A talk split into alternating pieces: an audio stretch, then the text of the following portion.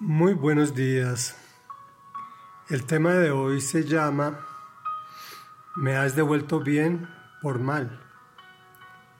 Estamos leyendo el capítulo 24 del primer libro de Samuel. Y en contexto, David ungido por Dios está siendo perseguido por el rey Saúl. Le tocó huir, se encuentra escondido con 600 hombres en condiciones peores, los cuales se pusieron a su orden. Pero Saúl tiene bajo su mando un ejército poderoso con el cual sale a capturarlo, para matarlo. Pero los filisteos invaden y Saúl le toca salir a defender el territorio, desatendiendo la captura que era un hecho ya dado. Aquí empieza la historia de hoy. Cuando Saúl regresó de perseguir a los filisteos, le informaron que David estaba en el desierto de Engadí. Entonces Saúl tomó consigo tres batallones de hombres escogidos de todo Israel, y se fue por los peñascos de las cabras en busca de David y de sus hombres.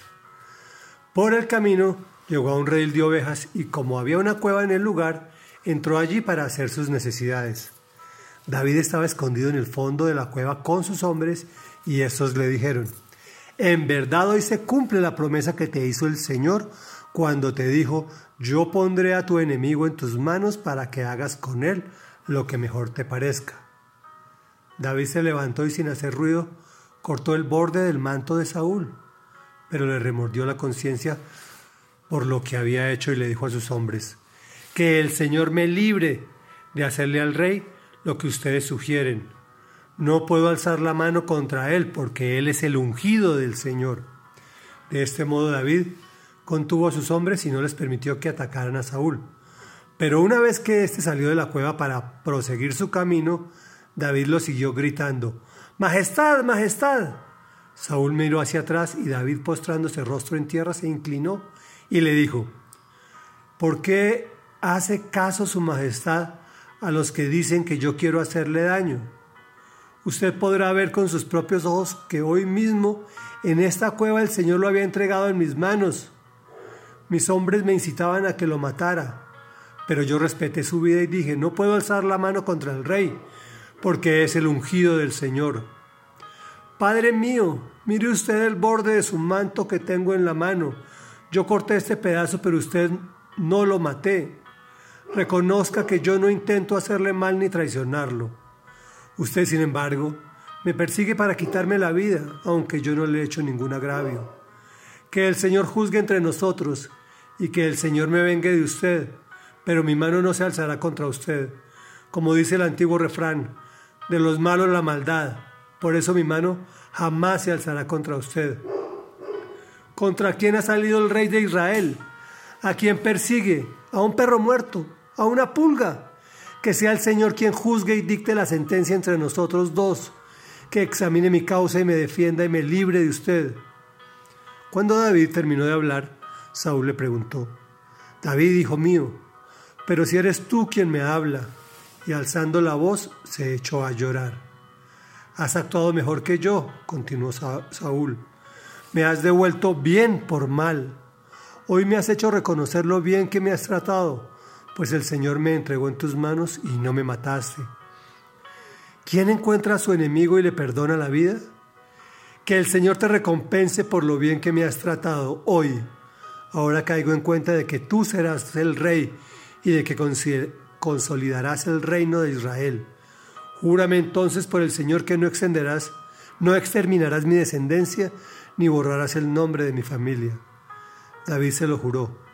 Luego Saúl volvió a su palacio y David y sus hombres subieron al refugio. Reflexión. Al parecer Dios había entregado a Saúl en manos de David. Los hombres le hablan religiosamente.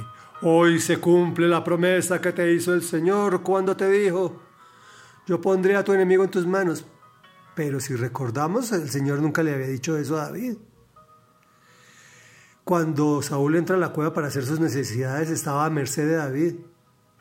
Pero este no se deja influenciar por gente que no ora, ni tiene una relación con Dios, y finalmente le perdona la vida sencillamente porque el Señor no lo había guiado a matarlo, que sin duda sería la salida más rápida para David, solucionando todos sus problemas.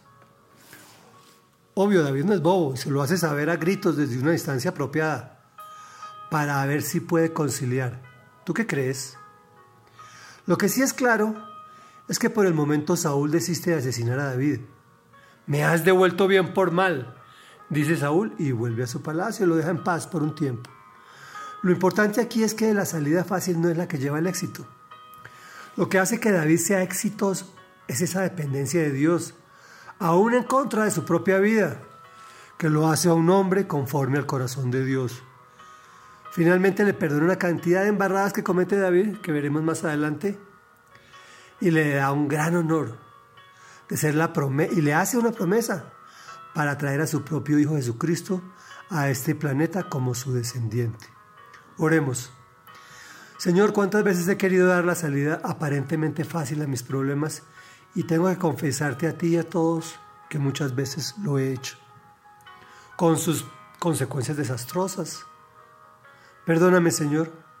Hoy solo te pido que me pueda conectar contigo para salir por la puerta grande, que es la aprobada por ti, pues quiero ser digno de la tarea que me encomiendas. Me he dirigido a ti en el nombre de Jesús. Amén y amén.